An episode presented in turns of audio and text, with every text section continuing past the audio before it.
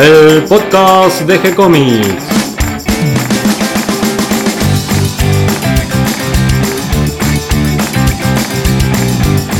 Muy bienvenidos a un nuevo episodio de G-Comics, el podcast donde hablamos de todas las técnicas necesarias para realizar un cómic, cómo dibujar un manga y todo el conocimiento requerido para dibujar esa historieta que tenemos dando vuelta en la cabeza.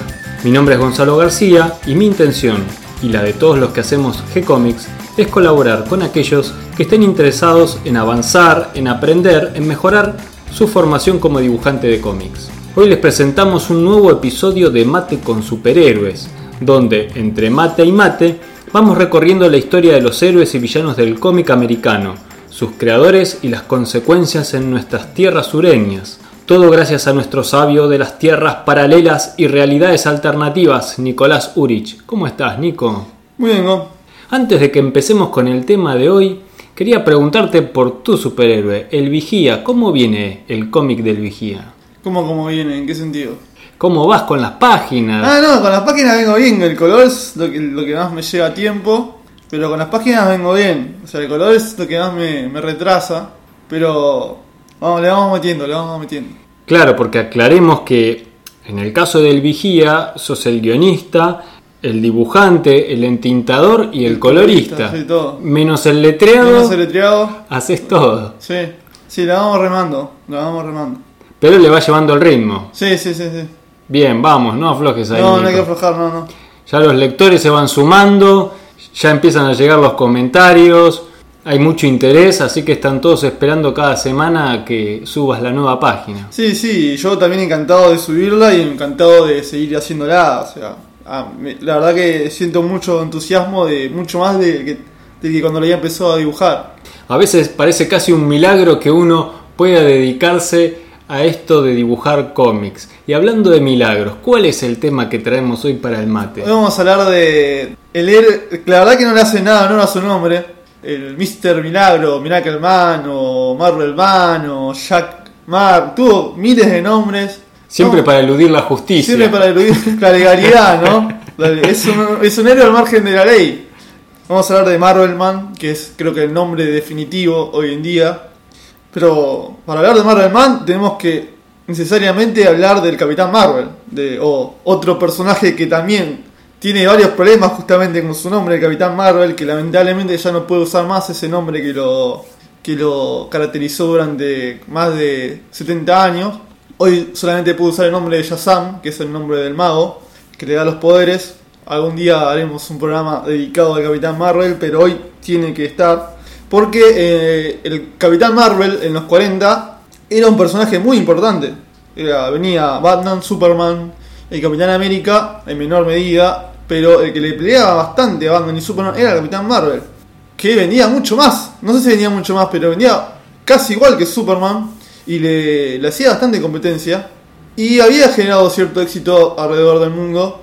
Aclaremos que Capitán Marvel en este caso no era ni de la DC ni, Ni de la- tampoco de la de que la después Timely. fue la, la Marvel. No, no, era de la editorial Fawcett, que también tenía un universo bastante extenso de superhéroes.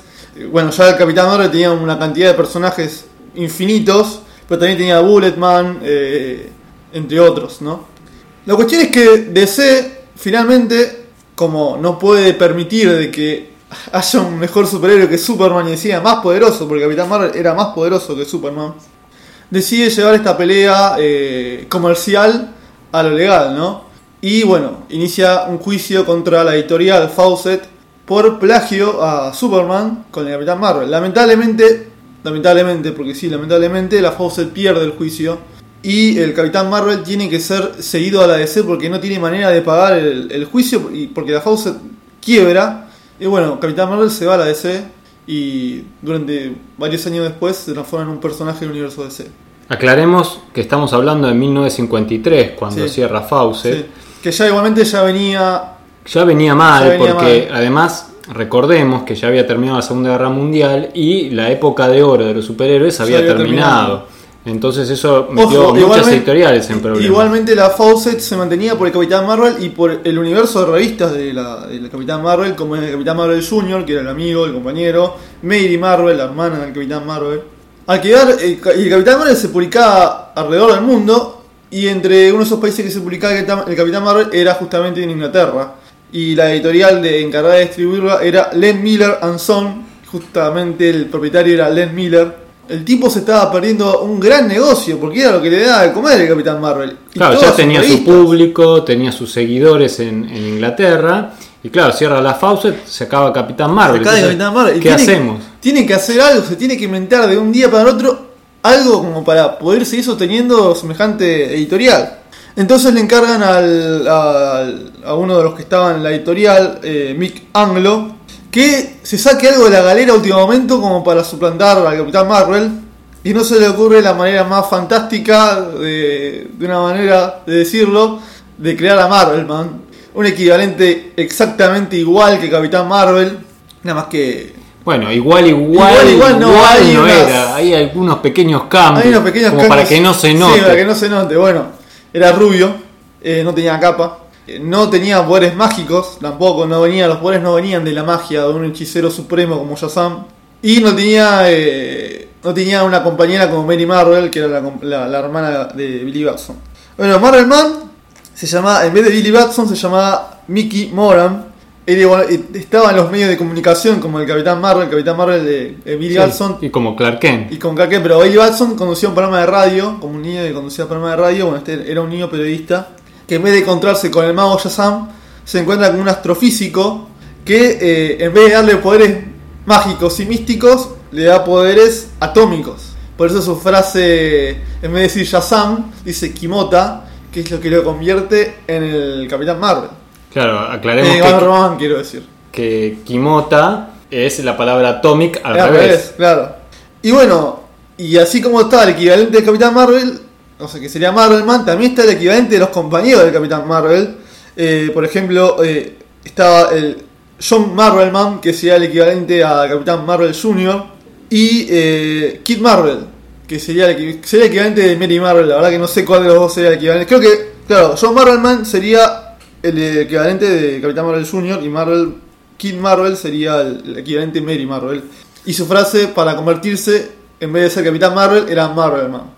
Así todo, así de descaradamente, esta copia funciona muy bien. Claro, porque lo que querían, aclaremos nuevamente, es, es seguir con el mismo público Claro, sí. que venía siguiendo a Capitán y, y no Marvel. y no solamente recrean al, eh, al Capitán Marvel, sino que recrean a todo el universo Fawcett entero, a todos los recrean.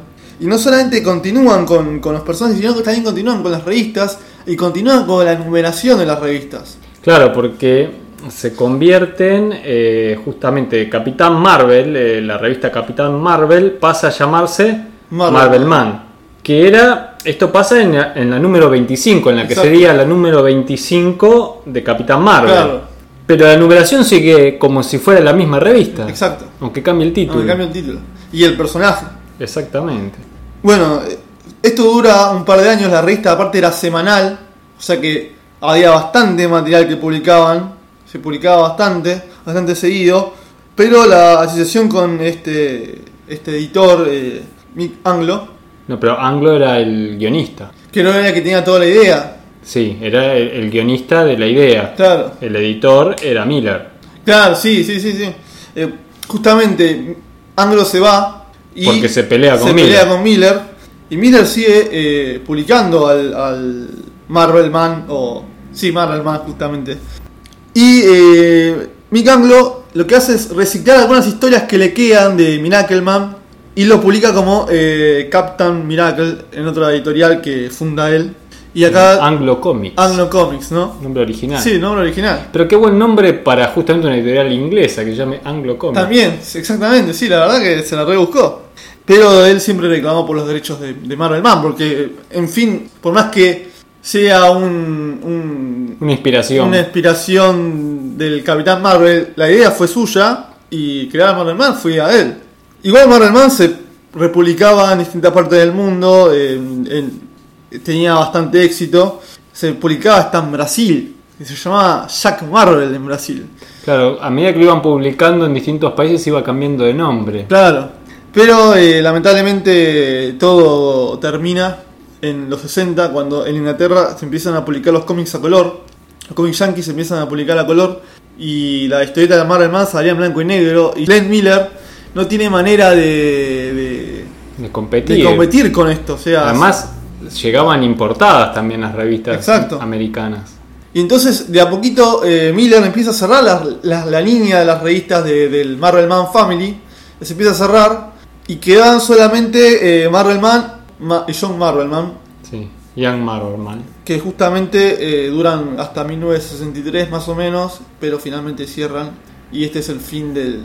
momentáneamente del Marvel Man. Pero Eh, no todo termina aquí. No, no, gracias a Dios. Hay una resurrección. Hay una resurrección mucho más diferente, más moderna, más con un giro de 180 grados pega al personaje, porque en 1982 eh, la emergente editorial Warrior tenía decidido relanzar a Marvelman de una manera diferente, desde cero, prácticamente desde cero, y estuvieron buscando a varios, a varios guionistas, y todos dijeron que no, menos, y todos, no, dijeron que no, y les recomendaron a uno que era Alan Moore justamente para escribir a este nuevo a este nuevo Marvel ¿no?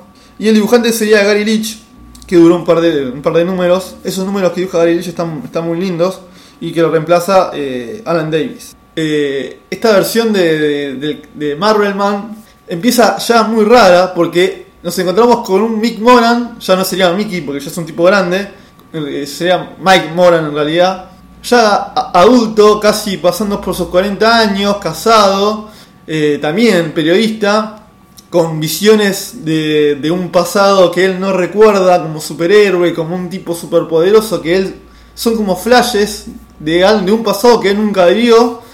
Hasta que en un momento está, eh, él está cubriendo lo que sería una apertura de una planta nuclear y unos terroristas atacan el atacan, o sea, van a tomar como rehenes a toda la gente que estaba en la planta.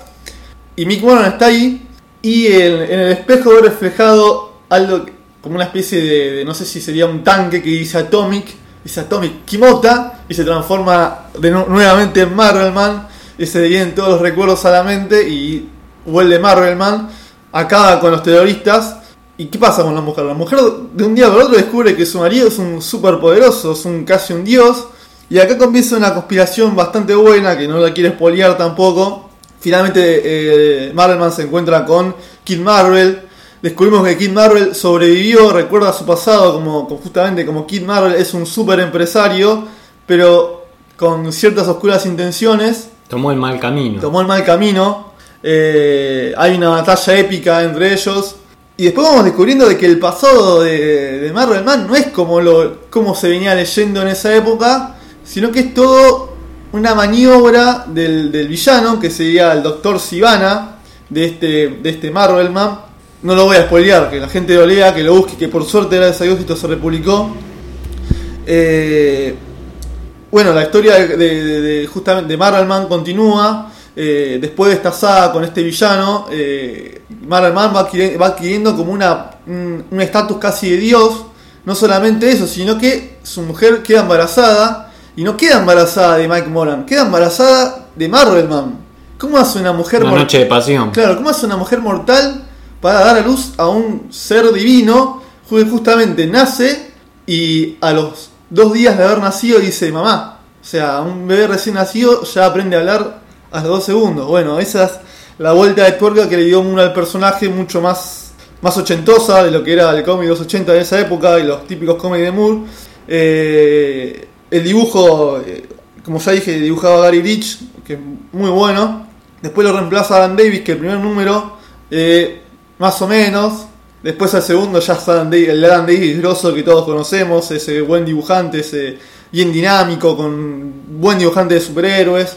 Eh, después creo que lo reemplaza un tal Chuck no sé cuándo, que es Chuck Austin, Austin hoy en día, pero en esa época usaba otro. Chuck Beckham, que va, al lado de Alan Davis no tiene nada, nada que hacer. Y después van pasando distintos dibujantes hasta que llega a dibujar eh, John Totelben, que es el que trabajaba con él en La Cosa del Pantano también. Muy bello. Eh, bueno, la, la Warrior decide cambiar el nombre de, Mina- de Marvelman a Miracleman en 1985 por ya abriendo el paraguas si Marvel llegaba a tomar alguna acción legal en cuanto al nombre del personaje. La Warrior eh, cierra, porque no, no se puede sostener, Y eh, la que compra los derechos de, de Miracleman sería la editorial Eclipse, la ascendente editorial Eclipse de Yankees, norteamericana. Y empiezan a publicar a Miracleman, en este momento ya se llama Miracleman, no se llama más Marvelman, en Estados Unidos. Y empiezan publicando desde el número 1 a color. Porque Claro, lo que hacen es darle color a lo que ya se había publicado en en Inglaterra, en, Inglaterra, Warrior. Claro, y dar un formato norteamericano. O sea, de un número 1, el número 2, porque la Warrior era una revista antológica. Y acá le dan un formato norteamericano con un número 1, número 2, número 3, número 4. Sí, así hasta el 6, que es cuando completan toda la publicación de lo que había salido en Warrior. Claro, que salía en Warrior. Y mucho de la cosa que ya he contado sale publicado en Eclipse, en Eclipse. Y la etapa de Alan Moore dura hasta el número 16. Y el que continúa la batuta, el que sigue los pasos de, de Miracleman, sería eh, nada menos que Neil Gaiman, otro gran eh, guionista a la par de Moore para muchos, para mí no, pero bueno, tiene su obra eh, culmine que es Sandman. Y en esta época él ya estaba haciendo Sandman y hacía Miracleman. La primera saga de Neil Gaiman se llama Golden Age, que es donde presenta ya a un Miracleman casi en un estado de, de Dios supremo, que gobierna el mundo junto a otros eh, superdioses como él, pero él siente cier- cierta culpa de por qué está en ese lugar, cómo, o sea, por qué tengo que estar yo en este lugar, cómo, quién soy yo para sentirme superior a otra gente, ¿no? A otras personas. Sí, ya estamos con todo esto, tanto con Alan Moore como con Neil Gaiman, en la época de los superhéroes con complejos. Claro, sí, los superhéroes con complejos. Eh, que bueno, se podría decir de que fue lo que Moore popularizó en Watchmen. Y, bueno, otros autores, y Neil Gaiman es uno de ellos que le gusta esa faceta. Además, obviamente Alan Moore lo había dejado así al personaje. Neil Gaiman lo que hace es continuarla. Pero había como una cier- había cierta discontinuidad en la revista, ¿no? Eh, y Eclipse estaba como en la cuerda floja y quiebra. Y quiebra. Y eh, la, la serie, la etapa de Neil Gaiman llega hasta el número 24 de la colección norteamericana y le queda, le queda sin publicar el número 25. Creo que salieron esas páginas, salieron en no sé en, en qué, en qué lado, pero se publicaba aún unas páginas de ese número 25 inconcluso y Eclipse cierra y bueno, queda inconclusa eh, Miracleman. Y acá empieza una batalla épica por los derechos del personaje, porque aparece un, perso- aparece una- un personaje, Un en esta historia que no tenía nada que ver. ¿Quién lo invitó? No sabemos. Pero bueno, es un tipo muy hábil ah, para hacer negocios. Que sería nada menos que Todd McFar- Todd McFarlane, una de las estrellas de los 90. eh, creador de Spawn, fundador de Image. Justamente con Image consigue comprar los derechos de los personajes de Eclipse, de todo lo que había quedado en el tintero. Y entre esos personajes estaba Miracleman. Y encima Tom McFarlane alardeaba de ser el dueño de Miracleman. Ignorando totalmente a todos los autores que habían trabajado en él, como por ejemplo Neil Gaiman, que era el que luchaba por, por retener al personaje, porque Alan Moore como que se deshizo. Él, él le había dado a todos los demás para que se hagan cargo del personaje, total, a él no le interesaba lucrar con, con Miracleman. No solo de que eh, McFarlane era aliado de tener a Miracleman, sino que además tenía el descaro de ponerlo en su universo de Spawn. Lo hizo debutar en, la en el número 6 de Hellspawn eh, a Mike Moran, no a Miracleman. Y de luego sí, después sí, lanzó Miracleman, hacía hasta estatuillas de Miracleman, todo.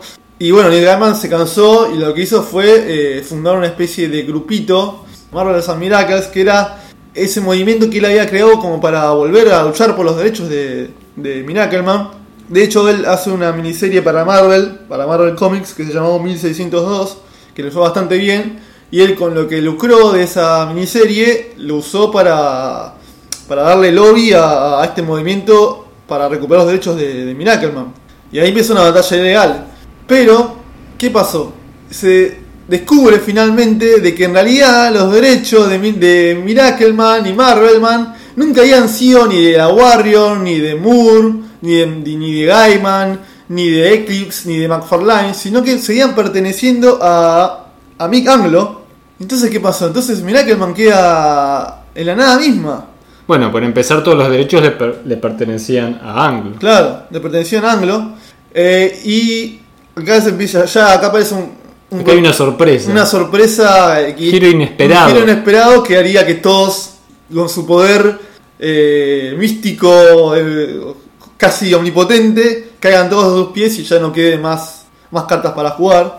Y se meten nada menos que la Marvel, porque Neil Gaiman consigue que, o sea, logra que Joe Quesada se interese por los derechos de, Marvelman y empieza a hacer movimientos como para publicar Marvelman en Estados Unidos y usar el nombre Marvelman. O sea, ya no había más chance de, hacer algo. Y finalmente en 2013 Joe Quesada anuncia de que habían logrado eh, retener los derechos de, Marvelman. Eh, logra, no sé si ar- arregló eh, con Mick Anglo o con la familia de Mick Anglo, porque creo que él ya había muerto, publicarlo en Estados Unidos eh, y hacer una, repar- una repartida entre todos los que participaron. Alan Moore había declarado en su momento de que las ganancias de él, él no, la, no las iba a aceptar, sino que se le iba a dar a la familia de Anglo como reconocimiento que me parece que, que es- un buen gesto. Y bueno, entonces en 2013 finalmente Marvel republica desde el número 1 de la etapa de Alan Moore, Marvelman, justamente Marvelman, olvídense de Mirakelman, todos esos nombres que tuvo, no, Marvelman, desde el número 1 de Alan Moore con una etapa de Joe Quesada, no solamente que iban a publicar el material, republicar todo el material que se había publicado hasta el número 24 que se publicó de Eclipse, sino que iban a continuar lo que Gaiman había escrito, eh, o sea que le iban a dar un cierre, y también iban a seguir unas historias que, que habían hecho, por ejemplo, Grant Morrison en su momento, que nunca se publicaron, o Peter Milligan, otro guionista, y así termina esta historia rara de, de Miracleman o, o Marvelman, definitivamente Marvelman se llama hoy en día. Es muy interesante porque es como una historia detrás de la historia del personaje, Claro. ¿no? La historia de cómo va evolucionando este personaje, qué va pasando con sus creadores, con los distintos autores. Es también eh, una historia como para hacer una historieta. Justamente, sí, sí. Hay, hay muchas historias dentro del, del mundo de la historieta para hacer una historieta, ¿no? Y esta estaría buena hacerla. Esta está linda para hacer una película. También. Sí, sí, sí, sí. Nos quedó una historia interesante, con un final inesperado y sorpresivo, como todo buen guion de cómic. Claro. Eh, así que bueno, hasta aquí llega el programa de hoy. Espero que toda esta información les resulte útil e interesante. Bienvenidos a todos los que se sumaron en el día de hoy y gracias a todos los que nos comparten en sus redes sociales y ayudan a que cada vez seamos más. Recuerden que pueden escucharnos en iTunes y en iBox, que si les gustó el programa pueden darnos un me gusta, escribirnos una reseña o darnos 5 estrellitas. Y pueden acercarnos sus sugerencias y propuestas a través del formulario de contacto de nuestro sitio web de gcomics.online, donde van a encontrar cómics y manga para leer en forma gratis en línea. También pueden seguirnos desde nuestra página en Facebook, escribirnos desde allí, les responderemos siempre con alegría y continuaremos publicando nuevos episodios. Gracias y hasta la próxima. Gracias Nico. No, gracias, ¿no?